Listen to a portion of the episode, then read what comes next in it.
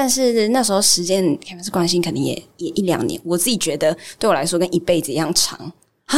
为什么？因为觉得我觉得呃，在开放式关系的过程，我觉得很像那个暴风雨。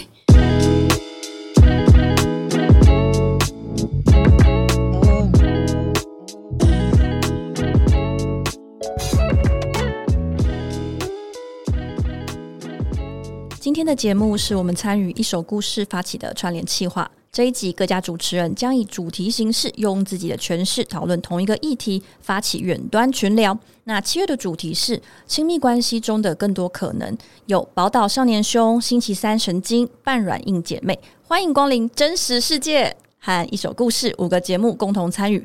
我们会各自分享与讨论观察到的亲密关系，在这几年内有没有什么改变，以及在这之中的我们有没有更多的选择与自由？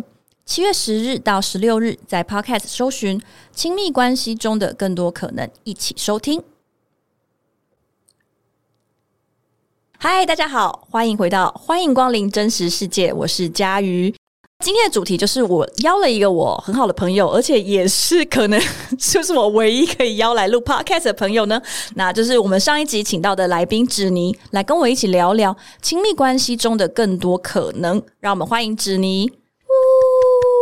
嗨，我又来了。对啊，我是不是都没有其他朋友？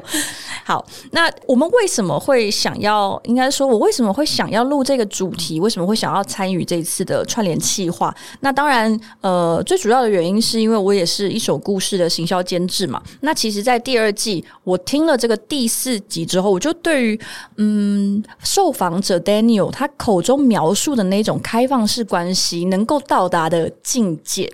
非常的感兴趣，但当然，这个感兴趣可能不意味着说，哦，我为了达到那样的境界，所以好像势必也只能尝试所谓的开放式关系。但是，确实，我对于非单偶制哦，单偶制就是我们一般比较习惯那种一对一的关系，也就是现在大概一般主流也 maybe 八九成人都是采行的那种单偶制的关系，以及所谓的非单偶制关系里面的异与同，就对。这一切非常的感兴趣，所以在听完这一集之后呢，然后又因缘际会之下，我发现身边有过实践者，虽然失败了，也就是今天来跟我一起聊聊这个主题的智妮。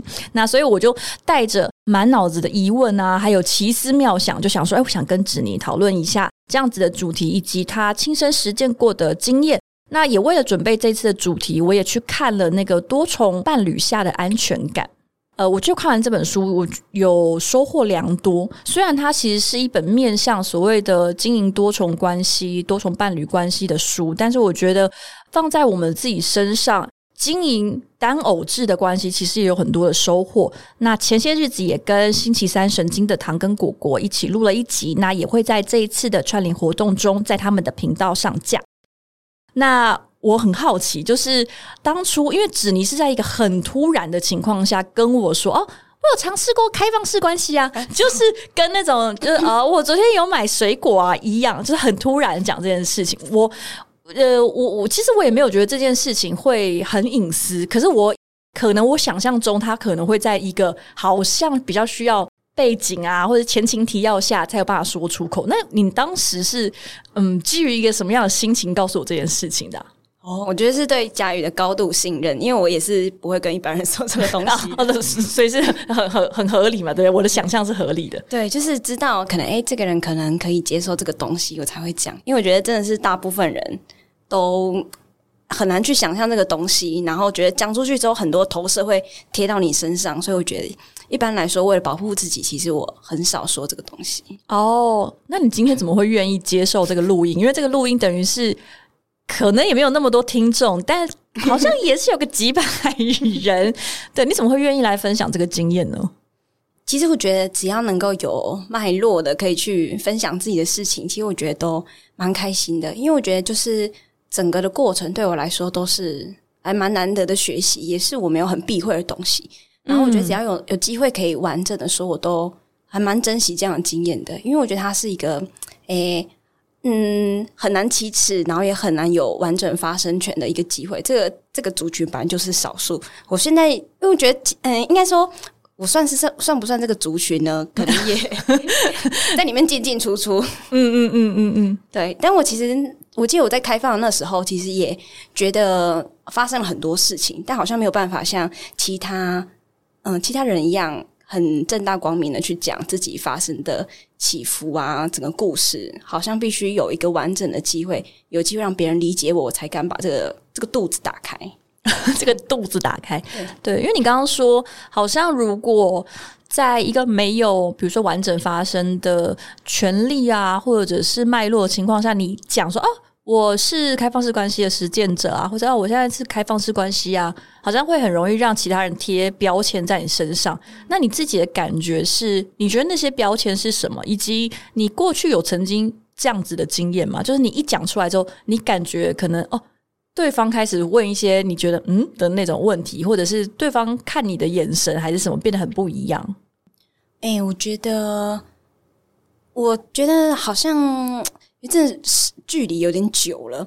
然后，对，是几年前的事情，应该也过了两三年了。哦，对对对。但是那时候时间开放式关心肯定也也一两年。我自己觉得对我来说跟一辈子一样长啊？为什么？因为觉得，我觉得。呃，在开放式关系的过程，我觉得很像那个暴风雨，就是每个人在里面就是一波又一波，每个人被打到都没有办法换气的感觉。嗯嗯嗯嗯嗯，我这边也想先跟听众朋友介绍一下，就是指你刚刚讲的开放式关系啊，它其实只是所谓非单偶制关系中的一种。就是因为单偶制就是一对一，我们可以想象，就是啊，你只能跟我谈恋爱，你只能跟我呃，可能接吻、牵手、上床等等的。但是在所谓的多重伴侣的关系里面，它其实可以分成两个维度，比如说情感的排他。那比如说呃，也许有一种它的多重伴侣关系是，通过情感是高度排他，就是你只能喜欢我，你只能跟我约会，但你可能可以跟无限的人上床。之类，这是 OK 的，因为他的情感排他是很高，但是他的性的排他是很低的。但反过来，可能也有那种，呃，他的性的排他很高，但是情感的排他很低。虽然这个类型是我很难想象的，因为一个不能胡牌的麻将，会有人想打吗？就是呃，但是因为既然这个我看了这本书里面他画了这个四个象限，其实比如说每一个象限可能都有人，就是那刚刚我讲的那个类型，就是哎，你可以在外面跟别人谈恋爱啊、约会啊，但是你可能嗯不能亲他，也不能跟他上床之类的，对，是有这样。那当然也有。呃，高度的情感排他，高度的性的排他，那当然就是所谓的单偶制的关系。那也有都是很低度的，比如说开放式关系，这个里面可能它就是相对来说比较低度，但是它其实象限每一个人都不太一样。那也有所谓的不定义关系，其实它可能会跟呃。蛮多对象，有可能是固定，也有可能是不固定。那有一些情感跟性方面的一些呃关联，但是他不见得会去定义说哦，我跟你这个算是什么哦？我们这叫炮友，然后现在是呃暧昧，现在是交往，这个什么他不会去定义关系，也是有这样这样子的类型存在。对我觉得，如果大家感兴趣的话，也可以去找相关的资料来看看。然后我觉得这个知识对我来说就是很怎么讲，很很特别，因为我本来也以为。就是哦，开放式关系，就是我们两个在交往，可是你可以去跟别人上床。就我的想象大概就到这里，就是属于那种哦，开放式关系我知道啊，就呃，跟我知道白垩纪的定义差不多。啊，白垩纪知道啊，就是那个有恐龙的时代。但实际上，呃，去了解更多之后，才发现哦，其实。有非常非常多不同的样态，所以这也是为什么在一首故事那个第二季第四集里面，Daniel 就是那个受访者，他就说，嗯，他觉得他们的关系不是开放式关系，他觉得更能够定义他们的关系是所谓的克制化关系。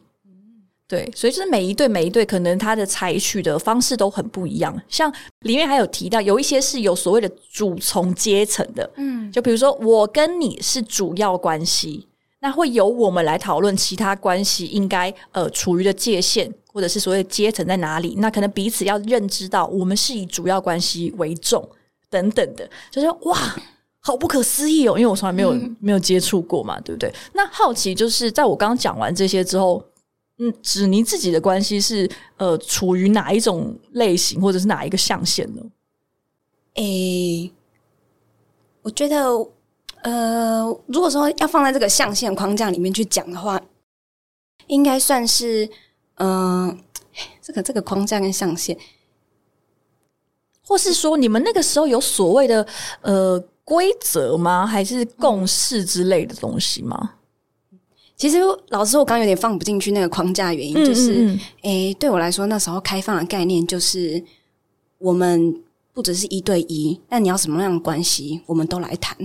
所以，对对对那时候其实没有一个，诶，你可以这样，你不能那样那一套规则，而是根据我们的需求去讨论出来一些方向。所以那时候对我来说，我跟我那时候的前任准备要开放，嗯然后我那时候是希望我们各自都希望可以有一个亲密的伴侣，那可能是就一个这样。但是如果没有找不到这一个也没关系，我那时候也是接受我前任可以在国外可能可以认识其他女生去约会去约炮，对我来说也 OK。嗯嗯所以其实就是嗯，那时候对我来说开开放比较像是从一个选择题或是是非题变成一个详答题，根据你需要要什么，然后我们都每一个都一起来聊聊看。嗯嗯嗯嗯，对，就是很像克制化关系嘛。甚至也许两个人对于开放，两个人想要的不一样，可能他也许他呃其实没有想要有稳定关系。就没有想要有其他的稳定关系，他可能只要约炮，但是可能哦，在你身上，也许你就觉得，哎、只有约炮不够，你想要有什么可以去约会的对象，或甚至你想要有呃超出一段甚至三段四段的都是稳定关系，就是这个都是你们可以再来谈，然后甚至可能也可以接受说，哦，其实双方不见得想要的东西是一样的。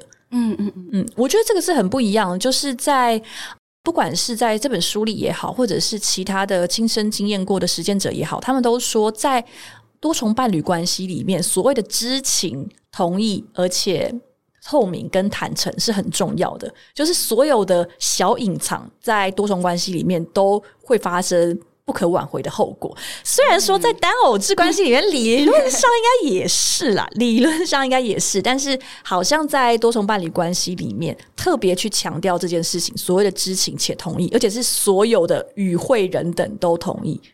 哦，对，诶、实践上应该是蛮困难的。真的吗？对，因为我觉得我我们那时候，我本来在想象里面，因为我之前也是看了另外一本书《道德浪女》，对对对对对非常好看。嗯，然后所以也是看了很多理论，哎，觉得要来干大事。我笑死。然后呢？然后那时候本来就是，嗯、因为我是跟我前任已经决定开放之后，又过了一年，我才真的认识一个觉得想要交往的对象。哦，然后那时候就觉得说，哦，好，每一步要跟他汇报，可能出去见面还是什么。但我刚见了第一次面，然后我觉得我要跟我那时候前任提说，那我明天要跟他牵手哦，那明天可能要亲一下哦。就我觉得提 提这个真的是太尴尬了，所以我后来就问说，还是你想要选择相信我，全权授权？哦，可是要相信什么？你们那个时候有什么样的前提或是限制吗？其实我应该说，我们一开始原本假设是，诶，每一步的推进可以慢慢来啊，然后可哦以每一步都讨论一下，说这样你 OK 吗？这样你 OK 吗？其实，在那本守则里面是这样说的，就是在对方准备好的情况下慢慢推进。哦但我会觉得啊，提这个好尴尬哦，这个实践过程其实就会有这种事情，所以我后来就说，你想要听这个吗？你如果不想听的话，还是我们就你就授权相信我，那我后事后再跟你说。嗯嗯嗯，就就变成是另外一种变相的同意，是我还是让你知道发生什么事情。嗯嗯，但是采取事后汇报，而不是事先取得所谓同意这种感觉。对，我觉得可能你可以试想一下，就是。嗯呃，每次他要做什么之前，都跟你报告一下，取得你的批准，好像也是个蛮奇怪的感觉。对，确实也是蛮诡异的。哎，我补问一下好了，当初是怎么样会动心起念，想要把关系打开呢？我觉得这是一个蛮复杂的故事。嗯我跟我前任大概交往，因为我们那是大学认识的，嗯然后嗯交往好像四年左右的时间，然后我们那时候刚好都要毕业了，然后有各自的发展，然后他想要出国，然后工作，嗯。然后我想要留在台湾，嗯。然后所以那时候其实就面临了一个到底要在哪里的冲突，可能要长期远距，所以我们那时候其实就，嗯、我那时候其实就是蛮生气跟蛮困惑，想说，哎，所以那未来到底要怎么办？然后没有人有答案，嗯嗯，然后其实这个不不安定的元素就一直在我们关系里面，到底我们最后会去哪里？有没有一个终点？然后就这个，我觉得这个不安感跟压力累积久了之后，哎，我后来就是觉得说，我后来其实是主动跟我前任提分手的。哦，本来是想要分手，对，因为我觉得其实可能就是要长期远距，然后或者是说，如果我要一直等等等等到他回来，我好像心里会有个压力是。那我等了这些年，最后我们会去哪里？这样就有个定论了吗？我等了够久，答案就会出来了吗？嗯，就我觉得那时候很多的不确定性的焦虑压在我们这个关系上，所以那时候是提分手的。你提分手是在他出国之前你就提分手了？对对对，其实我有印象这件事，你 你记得吗？嘿，真的，因为假的？你在你要毕业之前，你有跟我讲这件事情。嗯，我那时候真的四处求医，问了所有的长辈。对，而且我记得我忘记我那时候告诉你什么答案了，但我应该不是会直接告诉你说啊，就分手啦 或者什么，应该不是。但很好笑的是，我就类似讲一些，就是如果最后会分开也没办法，然后你就是那种啊，可是你不会觉得这样子大学很浪费吗？什么什么的，就是你跟这人交往那么多年很浪费。然后我就说哦，也还好，因为我们其实那个时候有一个对标，因为我。大学时候有一个交往很久的男朋友，然后后来决定跟他分手。那你就问我说：“啊，你那么多年不很浪费？”我就说也还好，因为那时候也没有人要跟我谈恋爱，所以其实还好。我我没有很浪费啊，对，我不知道他对。所以你在这之前，你先提了分手，然后对方怎么回应啊？哎，我觉得其实。这样子讲，我才回忆到那时候我一个很大的心态，就是觉得我一定要马上做出正确的决定。嗯，然后所以关系里面的那个压力就一直往上升。所以当他提出说，还是说不然我们试试看开放，他其实就让关系有一个呼吸的空间。你不用现在马上做决定，我们还是维持着现在的关系，但我们也同时认识别人看看，那就让那个选择的压力突然从现在此时此刻解除了。嗯，然后反而做了这个决定，决定要开放之后，我们的感情变得更好了。然后过了一年之后，我才开始认识其他人。哦，为什么会隔了一年才所谓开始认识其他人？只是说中间都没有机会，还是好像一年之后你觉得可以去做这件事情，可以去实践这件事情？哎，我觉得中间那一年就是刚好。我们都变动，然后他真的真的出国，然后离开真的非常长一段时间。那不过就是因为我觉得那个紧迫性跟压力没有在那个关系里面之后，我觉得就好像就没有那么没有没有那么多急迫要做压力，好像马上认识一个人。就我觉得应该是说那时候提开放，并不是说我真的已经爱上别人，或是已经怎样了，嗯，而是我觉得好像关系里面没有出路。那开放式关系好像那时候是一个空间，一个让你可以慢慢想。然后我们一起找克制化答案的选择，所以那时候其实听到这个选项，我是蛮开心的。因为其实其实老实说，我前任是反不喜欢这个想法的。就我们很多年前也聊过开放式关系，然后他说我我觉得这个概念很不错，但我不想要。嗯，然后所以在这么多年后，我猜他应该也是有察觉到，可能这是一个方向，他愿意试试看，到主动提出来，听起来蛮感人的。嗯，而且。我觉得也是因为你们两个对于双方的信任感，或者是对于关系的看重，真的蛮重的。因为不然，如果是我，然后他要出国工作或是念书，然后就跟我说：“啊，不然我们尝试开放式关系。”我就想说：“赶紧去吃屎！”对，就所以我觉得，呃，你们当时一定是有很足够的信任，才有办法去把这个选项提出来。嗯嗯，我觉得是诶，就我觉得真的，你要进入开放式关系，一个很大的建议。就是你关系要足够的信任跟基础，嗯嗯嗯嗯嗯，那即使有这个也不一定会成功啊。对，因为呃，其实这本书就是我看的那本书里面，他也有讲到说，那个作者本身是一个智商心理师，然后他就是专攻呃多重伴侣的伴侣智商，他自己也是一个多重伴侣的实践者，然后他里面就讲到，如果你要进入多重伴侣关系啊，其实会有一个很大的挑战是。他不是只是说哦哦，可以跟什么人交往，要处理很多感情关系或者是什么哦，不是，是每一个人会面对一个很重大的所谓典范转移，就你会知道说哦，一对一关系大概是怎么样，你甚至跟身边的人讨论、看书，你用很多很多的人可以跟你呃讨论，不管那个答案有没有用，但是每一个人都信手拈来，好像可以教你一些什么，或是可以跟你讨论一些什么。可是，在多重伴侣关系里面，没有这个东西，甚至你必须要。呃，扬弃你以前很多呃习惯，或者是想当然而的一些操作跟行动，嗯，所以这件事情本身是非常巨大，你会很像是在一个无助的小船上，然后面对海浪冲击，然后是很多人甚至是没有办法在这个部分，就是呃很好的找到一个他创立一个新的典范，或者是找创立一个属于自己的那种克制化的典范，然后就因此而受到创伤。因为你会发现，其实你当你选择了多重伴侣关系的时候，明明单偶制的关系是被社会建构出来，可是它现在已经坚不可摧、牢不可破，所以你等于是在跟呃整个社会去拥护的那个体制，其实你是站在对立面，所以这件事情其实有时候会让人觉得很无助跟脆弱。我觉得我想回应这个。其实我觉得那时候谈开放式关系最奇怪的感觉，就是你要跟人家分享你感情生活之前，你要先做科普教育。他先跟他说：“对对开放式是什么？”其实这个过程很累，因为你已经其实你可以想见他对你的不理解跟困惑。嗯然后我觉得这种感觉确实蛮孤单的。嗯嗯就那时候好像想跟我还记得过年可能想跟爸妈分享一下 救感！情，然后妹妹可能会妹妹崩溃，妈妈崩溃。就我本来已经觉得我们你你真的有讲，我真的有讲，嗯，然后但就是他们其实就是就觉得我不知道那是什么，你可不可以不要继续这样了？就大部分接接收到的答案都是这样，嗯他担心你受伤，可是你其实没有什么人可以聊这件事情。没错没错，书里面也有讲到说，很多人甚至是只是跟。身边的亲友讲说啊，我是那个才情多呃，就是多重伴侣关系，或者是啊，我们呃决定走向开放之类的，然后朋友可能就远离了哦，甚至可能是他没有办法再去参加某一些活动，啊，甚至还有些人会可能面对公司排挤，但可能是很极很极端的情况，但是确实是有出出现，可能就跟、呃比较早前的年代那种出柜的感觉其实很类似。我在想，我觉得还有一个，我觉得最不喜欢的感觉，可能是别人都觉得你的感情生活是不是有问题？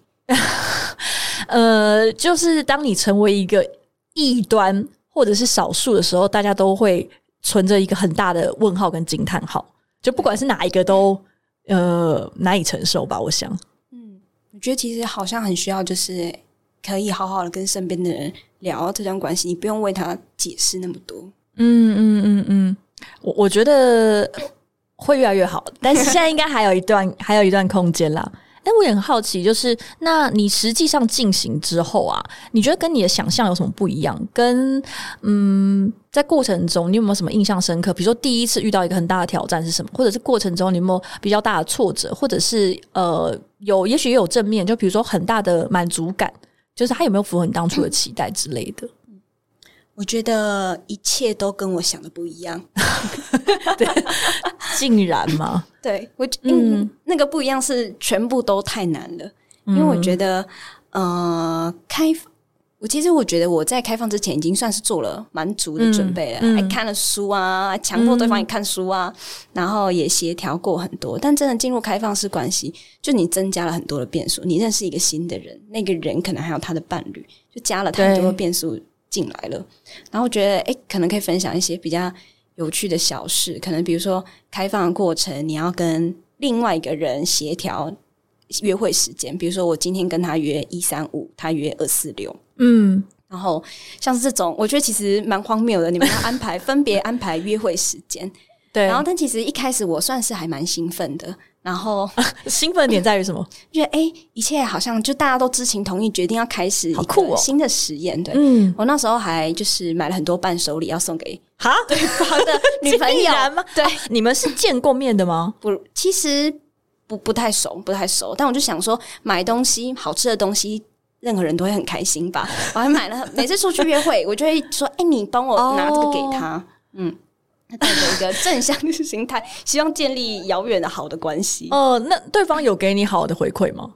哎、其实没有，就是这是我也想分享，就是我的想象。我以为就是大家应该都会跟我一样，觉得很开心、很期待。嗯但其实对方的感觉其实是，嗯，应该说，我认识的这个新第二任男友的时候，他也有一个女友，嗯然后所以嗯他是有点像被迫开放的感觉啊竟然吗？啊，就是。哦，这个也是蛮复杂的，因为我认识他，然后想跟他想跟我在一起，所以说他就会去问他的前那个女友可不可以一起开放，然后所以等于是、哦因为他又没有爱上我，所以那个女生其实是被开放的，然后所以那个相对剥夺感是蛮强的。嗯，确实是。哇，那真的是一个很大的挑战。然后你还一直带伴手礼给人家，你真的是亲门大户，还一直带伴手礼给人家的那种感觉。嗯，我觉得这个就很有趣，因为像你说，你会很想要跟伴侣的伴侣成为好朋友嘛？嗯那其实有一些人，像比如说我在看这个书里面，还有讲了很多实例，有一些人是他可以接受，然后包括我听一首故事也是，他们都会讨论。说哎呀，这个他很不错，很漂亮，然后很好笑啊，你去约他，你约他去哪里？哦，他们可以做到这种程度。但是也有一些人，他们的呃限制是，你不要跟我提任何你约会对象的事情，什么细节我全部都不想提。所以真的是非常非常不一样的。然后这一点可能，呃，可能也许他就是在实践之前就要稍微讨论出来，然后过程中也可能随时要调整。就比如说，哎，我本来觉得好像会想见面哦，然后实际上可能远远看到之后就觉得啊，我受不了了。呃，就我觉得这可能也是会发生的。嗯嗯，我觉得里面其实有很多跟我想的很不一样的东西。就我本来以为，就我觉得对我来说啦，就开放式关系，在我时间之前，我觉得它是一个非常浪漫的概念。哦，对你来说很浪漫，浪漫就是呃，拿掉那些框架跟保证之后，只有你们此时此刻的爱，此时此刻的承诺是重要的。嗯，在此刻以外的承诺都是没有意义，你也不需要仰赖它。就是说好棒的关系哦，我可以就在这个当下。但我觉得其实拿掉那个框架之后，我才发现原来就是那个。那个框架带给我的安全感跟保护，其实是很重的。没错，没错，因为人就是如此的脆弱而渺小。真的拿掉之后，我觉得好很长被那个不安感跟无法掌控感觉袭来。我本来以为我已经做足准备，但其实拿掉那个框架之后，我觉得好像就是我今天在来之前有想到一个一个一个比喻，我觉得就是。嗯，开放式关系里面，就是你拿掉那个保证之后，你会有很多的不安。那个不安就很像一个野兽，嗯然后本来有笼子的时候，你可以安抚它，跟它好好讲话，有一定距离。然后开放式关系很像，就是把那个保证、那些安全感的笼子全部拿掉，你也没有办法跟你的不安感近身肉搏？然后在他生气或者发飙的时候，你还能不要不要受伤，好好的跟他安处在一起？我觉得超级困难。嗯。那这件事情是你们后来呃结束所谓的开放式关系的原因吗？诶，就是原因的是，我觉得是这个东西不断不断的累积。除了说我刚你要跟自己的不安感搏斗，伴侣的不安感也会过来考你一把，就是伴侣的伴侣的不安感也会过来考你一把。其实最后我觉得是蛮累的。然后跟很多你可能觉得说有爱就可以解决的东西，其实可能是想都没想过的，比如说。如果你的伴侣说：“我最爱的是你，但我要跟另外一个人结婚买房，可以吗？” 你有真的被这样问吗？其实有诶，就是可能我的第二男友可能跟我说他很爱我，但是他已经跟原本的女友讲好说他们要结婚买房了。OK，这样你可以吗？那你可以吗？呃，我本来以为我可以，但其实我不行。就是如果要问我说最后为什么失败，就是太多的我以为我可以，其实我不行。嗯嗯嗯，就是在这个过程中。发现了很多，原来我是这样子哦。所以你觉得这个原来我不行，他会是比如说哦，原来我不行接受开放式关系吗？会直接指到这个结论吗？我觉得也不是指到说开放式关系我没办法，而是就是我觉得那个过程中有太多你没有想过的东西。我以为爱可以克服我们两个，我觉得这个过程就是。开放式关系也有一个很很可有个原罪在那边，就是当这个关系失败的时候，反正归因到开放式关系，一切就很轻松，对对，很轻松。但我其实事后回头看，有有太多的东西是还没有被解决。比如说，像我觉得在各个关系走到后来，就是其实我跟前任在开始开放之前，其实就有个很大的问题，就是我们的终点其实不确定的，我们终点是没有办法汇合在一起的。然后，但我觉得，哎，有另外的关系补足，可能这个东西就没那么大。但其实你只是替补掉你们原本的问题，把那个原本问题放在旁边。然后，但那个问题不会因为你放在旁边，它就会自然解决，它只会越来越大。我觉得开放式关系，嗯，本来以为你多了很多选项，你有很多了很多余裕，但其实不是，只是让你手上端的盘子越来越多。我觉得最后大家都是被那些本来被埋藏住的问题，就是一个一个。被加剧，然后甚至被压垮的。嗯，呃，在书里面啊，其实有提到一件事情，就是很多人来采行所谓的开放式关系，呃，多重伴侣关系，他一定都会问他们说：“哦，你为什么想要从呃所谓的单偶制关系换到非单偶制关系？”他说：“没有知道你为何而做之前，去讨论你如何做，或者是哦，那我要做什么？”是没有意义的，所以呃，我觉得一定不是所有的人选择走向开放都是跟你们原因是一样的，就像很多人是他是他需要一个新的生活方式，或者是他也许遇到新的对象，但是他没有想要放弃旧的等等的。那也有一些人所谓的多重伴侣关系，其实更像是他的自我认同。那在你们这个情况上，至少是在呃上一次实践的 case 里面，我听起来感觉比较像是你们以为可以用开放来解决关系现有的问题。嗯，其实没有办法。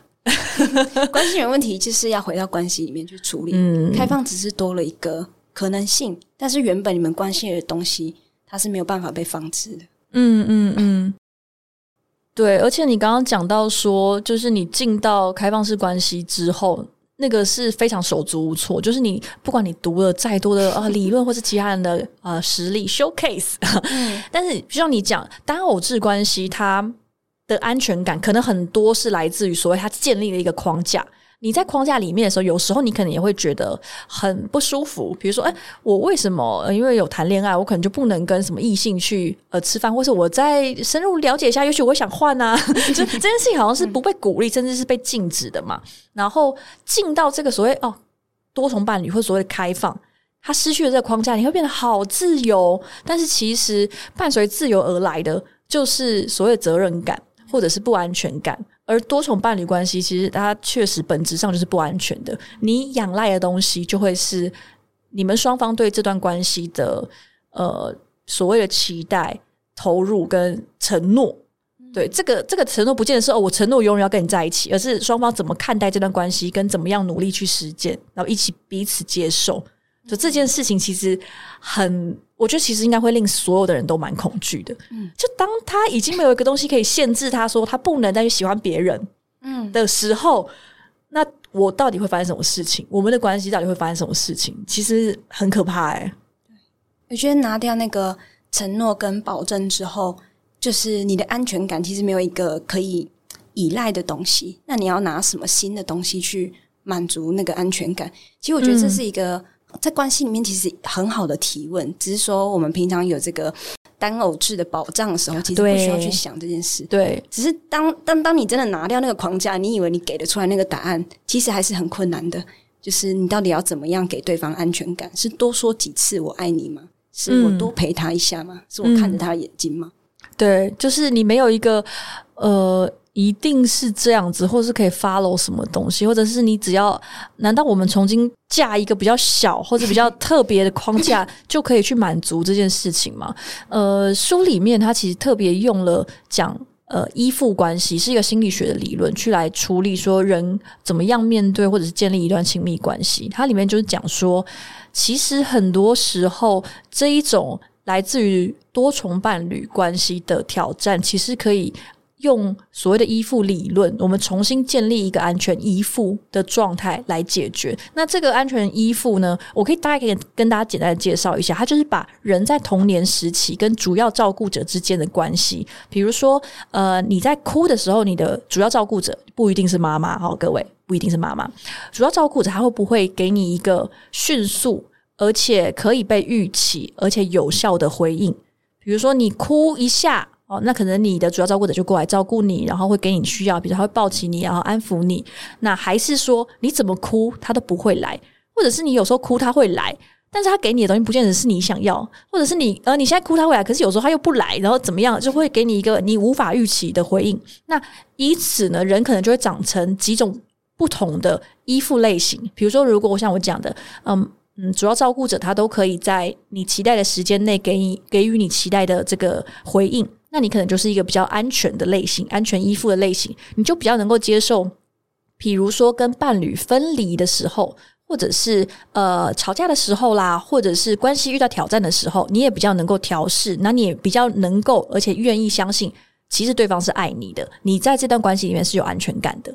那书里面的作者就是在讲说，我们在关系里面，如果我们是不安全依附的类型，或者是这个关系它触发了一些不安全的因子，那我们要根据我们在关系里面产生的情况，那我们要怎么样去做调试，以及我们要怎么样重新跟自己还有跟他人建立关系里面那种安全感。所以他强调的不是在于说我们赶快就把一个框架设回来，或者我们赶快来重新制定规则，或者是我们立刻来讨论这个关系是不是有阶层？那我们有阶层有一个原则，那是不是我们就能够有安全感？没有，他就在谈论说，那这个时候就是你的安全依附受到了挑战，那我们要怎么样去回应它？可以靠这样子的做法来让你的关系重新稳定，而不是立刻指向说。啊，你会嫉妒，你不适合啦，你不能做这个多重伴侣关系，因为他认为嫉妒只是你的安全依附受到挑战。只要两个人重新，因为关系是双方嘛，所以说双方一起可以把你的依附状态调到就是调回安全的状态，那关系还是可以继续走下去。而且他说，嗯，如果谈嫉妒的话，他很容易是一个好像是很个人向的事情。哦，你会嫉妒，那没办法啊，这是这个多重伴侣关系就这样啊，你要自己调试啊。那这样子被贴上嫉妒标签的那个人，可能就会觉得哦，他做错了，或者是他的呃性格不适合多重伴侣关系，然后甚至他可能会走向自我毁灭，因为他会觉得自己不够好，没有办法处理这件事情，或者哦，本来说好呃要开放，现在我又不行，我又在那边嫉妒。但其实那一切都是只是因为你的安全依附现在在震荡中，然后可以两个人一起让他回到平稳的状态。但这个当然也是很理想啦。我觉得牵涉到另外一个人的事情，就是没有办法那么想当然了。对，但我觉得这个说法我觉得蛮有趣的，就他也不会把没有办法进行呃多重伴侣关系，或者是把关系打开，立刻就是归结到说，那你就是不适合这样子。然后我我还蛮喜欢这个说法的。哎，嘉宇有测过那个依附类型的测验？有，真好。那你是什么？我是焦虑型。哦，是哦，嗯。而且我觉得蛮明显的，但呃，我觉得这边也跟听众朋友补充一下，就是这个你是什么样类型的依附，它不会是一辈子跟着你的。那甚至有可能是你本来是安全型的人，可是你遇到了一个不安全依附的人，你可能会受他激化，然后你会走向 啊一种，比如说你本来是很安全的，对，但他一直夺命连环抠你。那你可能就会变逃避型的，或是反过来，他一直疯狂逃避，然后会让你不安全感很强。那你变成一个焦虑型的，变成你会一直想要问候他现在去哪里，或是想要叫他开定位给你看。对，因为关系是双方的。那即使你是一个不安全类型的依附者，你也有可能在遇到能够稳定的给予你回应跟安抚的人，这样子的关系里面，你可以长出那个安全依附。我觉得我好像也是这样诶，我之前也测过这个测验，嗯，然后我好像本来也是焦虑性依附，嗯，但现在好像后面就这几年测都就变变成安全依附，那不是蛮棒的吗？蛮棒的啊！安全依附真的太好了，真的太好了。对，但我就是我想回应刚刚讲到那个，哎，就大家可以去测测看，我觉得很有趣，就了解一下你在关系里面的状态，然后。呃，因刚刚其实讲到嫉妒的东西，就是这个开放式关系刚结束的时候，我也一直被这个东西煎熬，因为我就是去跟心理师聊过，然后心理师就说你要接纳你是一个可能会嫉妒的人，然后但是他就说你你觉得你是个嫉妒的人吗？然后我就一直被这个问题困住，就说我是一个爱嫉妒的人吗？就我觉得，就我那时候有个。很很不开很难过的感觉是，原来我是一个这么小气的人，所以我现在才发，在这个关系失败之后，我还发现我是一个爱嫉妒跟小气的人。但我后来就是对这个东西有一个比较新的、比较弹性的理解，蛮像佳宇刚刚讲的，嗯，可能是在这个关系里面，就是拿掉了那个安全跟保护的时候，你可能会有很多的面对那个生存焦虑的应激反应，对。我觉得很回到我刚刚说的那个不安感，它像一个动物一样，不安感可能还是你，但它可能会因为你多陪伴它，你多看见它的样子，它可能会安安抚下来，或是成为一个很棒玩伴。就每个人打开笼子，就是你面对到的原始的那个不安感，可能都长得很不一样。但随着你在关系里面对自己多一点认识，你对这个不安感有多一点陪伴，我就觉得那个动物跟你互动的样子其实是会改变的。嗯嗯。也蛮像你，呃，我们以前讲，就是面对危机的时候，你就是选择战或逃。嗯，那嫉妒也许它就是一种战，是。但我觉得这些不管怎么样的回应，战或逃，或者这些我们现在，呃，因为之前在讲 Me Too，也有讲到其他，比如说僵住，甚至是讨好，这些全部都是你的生理本能为了保护你自己做出来的反应。所以我觉得。你不需要因为这件事情过度苛责，反而是说，正因为你会有这些回应，表示说至少这个世界上啊，还有你自己在乎你自己，真的，我都是这样这样觉得的。而且，适当的嫉妒，在呃，这个心理师也有说啊，适当嫉妒是一件好事。我觉得他，嗯，至少对我来说，我觉得那种适当的嫉妒是，不管是你对他人或者他人对你，就表示说你对这个人是有一定的。在在意或者是关心，对，只是说你怎么样去呃驯服他，或者怎么样去跟他共处这样子。我也蛮想知道，就是其实经过这一两年的沉潜啊，就你也说你现在好感觉现在比较像是安全依附啊，那你觉得你会想要再尝试一次，就是把关系打开吗？哎，我觉得。短时间内我会说不要，先不要，主要是那个后怕的感觉哦。那时候在 PTSD 状态，对对，还在 PTSD。但是其实我自己觉得，就是开放过程对我来说，还是一个人生很难的，跟可能是我做过最勇敢的事情了。哦，我真的，我真的觉得非常勇敢。然后，所以其实我觉得，会不会选择开放式关系？我觉得他，因为我觉得他就其实就只是一个。选项一个解决问题的方法，然后他应该是要来服务在关系里面的人，跟服务你们之间的爱。所以，当有一天或许我需要的话，我希望我还有勇气再看看这个选项。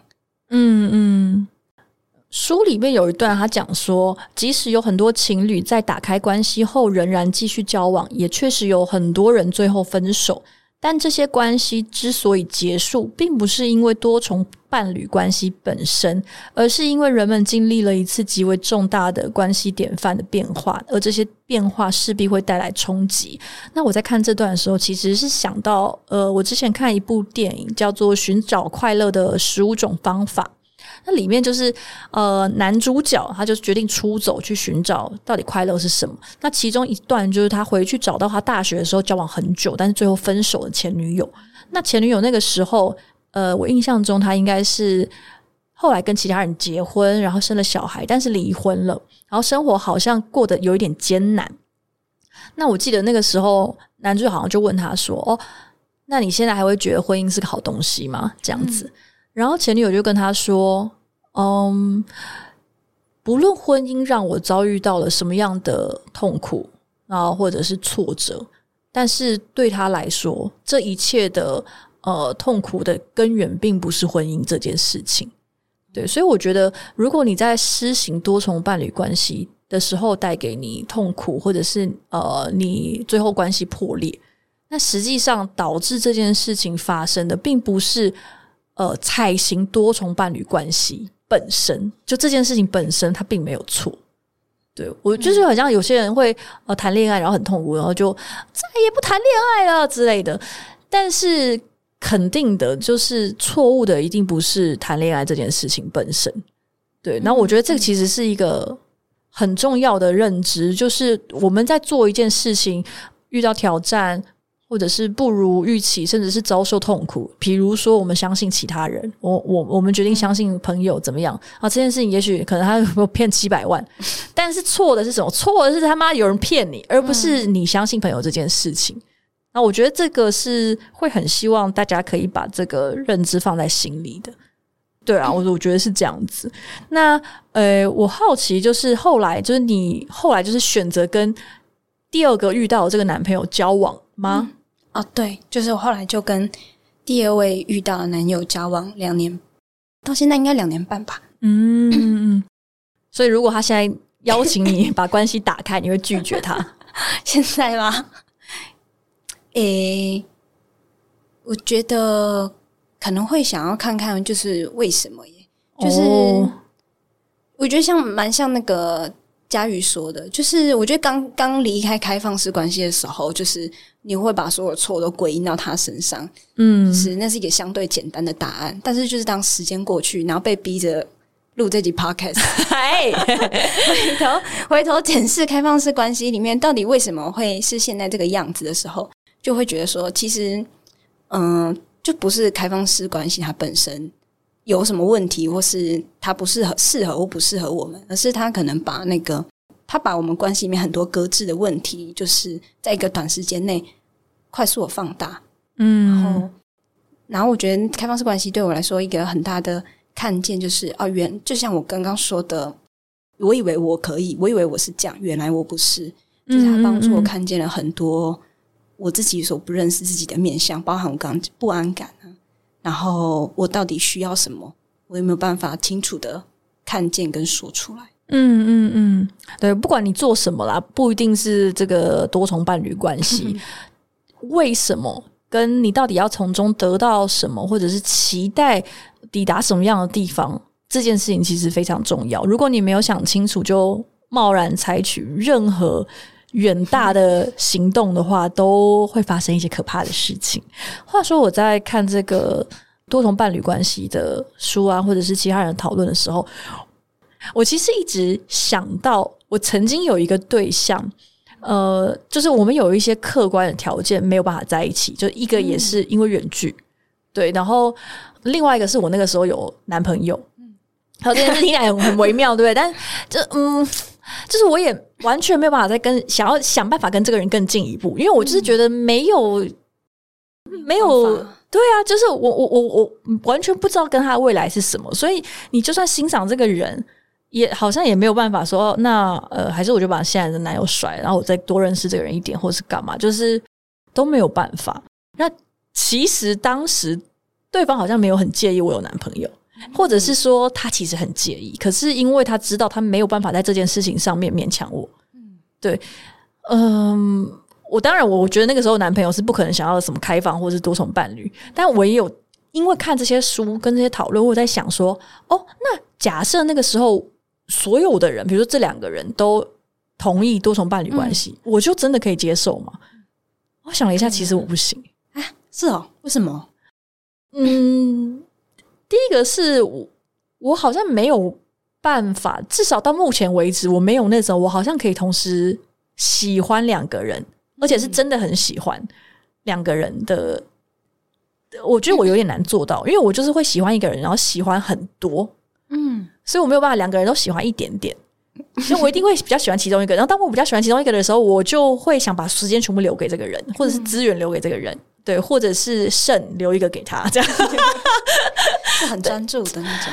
对，因为我我知道我之前也有看一个呃那个开放式关系的实践者分享，他就说他之前的经验都非常美好。对，当然他是这是他的经验，他不确定他那个时候其他其他的对象到底满不满意，还是只是因为太想跟他在一起所以将就。但 anyway，他在前半段的时候都觉得哦太棒，开放式关系就是为他而生的，这样 就多重伴侣关系就是为他而生的，直到他。遇到了其中一个他真的好喜欢的人，然后他就说啊，讲白一点就是晕船，他就晕到其他人他都不想要。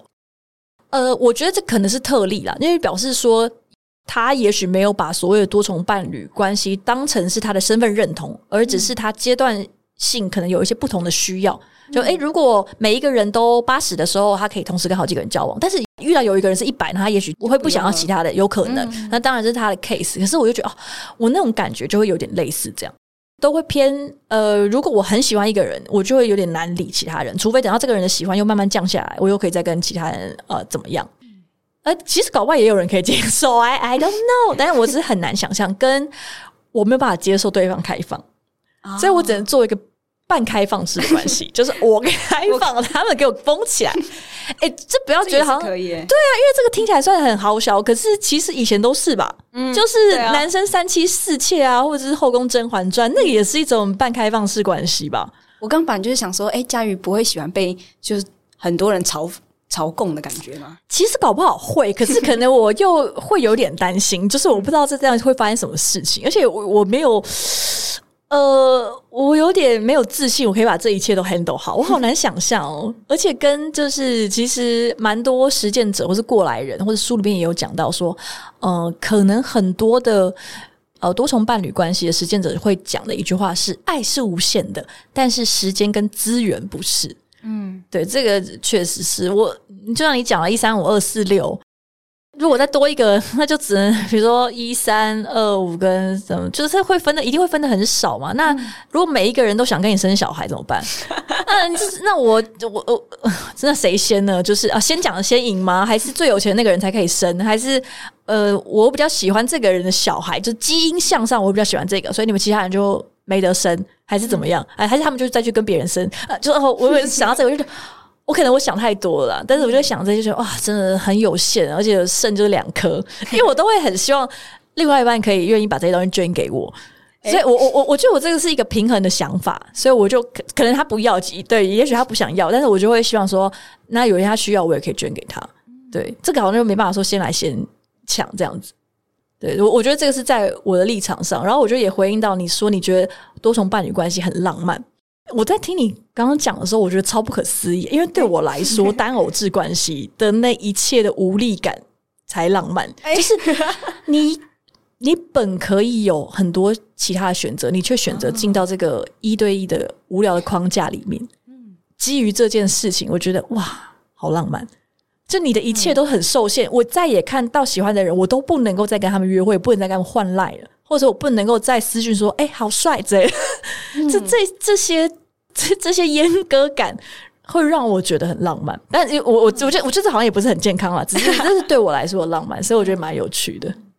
最后，子你有没有什么想要给呃，也许在观望多重伴侣关系的人一些过来人的经验？虽然你是失败，但没关系，对我们至少你是经验者，可能可以分享一些我的学习。嗯，就我觉得对我来说，呃，在这个开放过程中最困难的地方，就是最难承认的地方，就是我最后结束了和前任的长跑七年的关系。嗯，就对我来说。那好像是承认是承认了我是我是一个会放弃爱的人，跟我是一个我没有办法解决问题的人。嗯，然后我觉得那个承认自己是一个没有办法爱到最后的人，是一个蛮蛮痛苦跟一个对自己很大的发现。嗯，然后所以我觉得，其实我觉得我会走上开放式关系，也蛮像我讲的这个特质。就我希望我是一个总是能解决关系问题的人，然后我希望我是可以撑下去的，嗯嗯，然后我猜很多走上开放式关系的人也是这样子，就是很想要解决问题，很想为关系找到新的答案，嗯，对。然后，但我发现啊，就是到最就是在开放式关系最后的最后，我发现我花太多时间坚持要让这关系走下去，而不是眼前我爱的这个人他需要的是什么，嗯，所以我觉得最后。放对方走，嗯，让让每个在这个关系里面不适合的人去到更适合的位置跟方向，我觉得是我们所有人最后终于自由了。开放式关系带给我的学习就是说，哎，原来关系有这些新的可能。那最后结束开放的时候，我觉得我也学到，原来爱不是只能在一起，爱可能有其他的形式。嗯嗯。就像爱不是只能在一起，爱有其他的形式。那爱也也许不一定透过一对一才有办法实现。有一些人可能他可以透过跟更多的对象去发展爱的关系，然后可以让所有人都更快乐、跟更满足。嗯，对我觉得这个可能是我接触这个议题带给我的学习吧。我觉得它打开我的想象跟认知之门。那今天很高兴，就是我又邀到子妮来跟我讨论这个议题。我觉得能够邀到一个亲身实践者哦，而且不是我们传统中那种就是多重伴侣关系的嗯传道士。我觉得对我来说，或者是对听众来说，应该都会是一个蛮不错的经验。好，感谢你今天来，大家拜拜，拜拜。